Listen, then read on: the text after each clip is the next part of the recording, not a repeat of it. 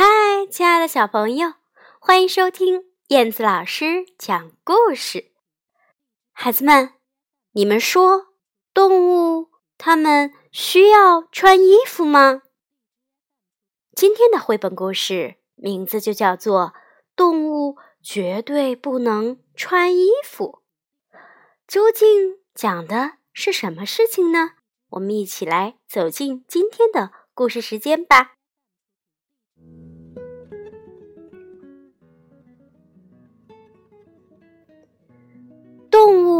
绝对不应该穿衣服。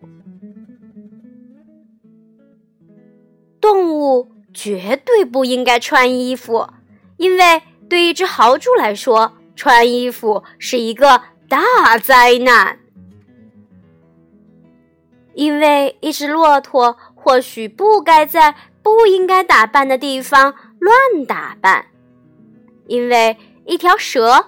会穿不上裤子，因为一只老鼠会在衣帽中迷失了方向；因为一只绵羊穿上衣服后 恐怕会感觉很热；因为一头猪可能会把衣服搞得脏兮兮的；因为母鸡穿上衣服日子可就不好过了；因为。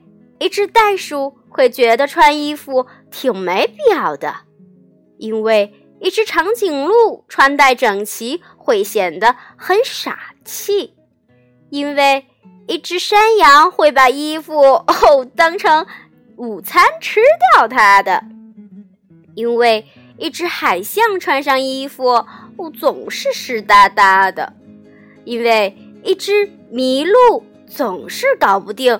背带裤，因为小负鼠一不小心就会把衣服给穿反啦。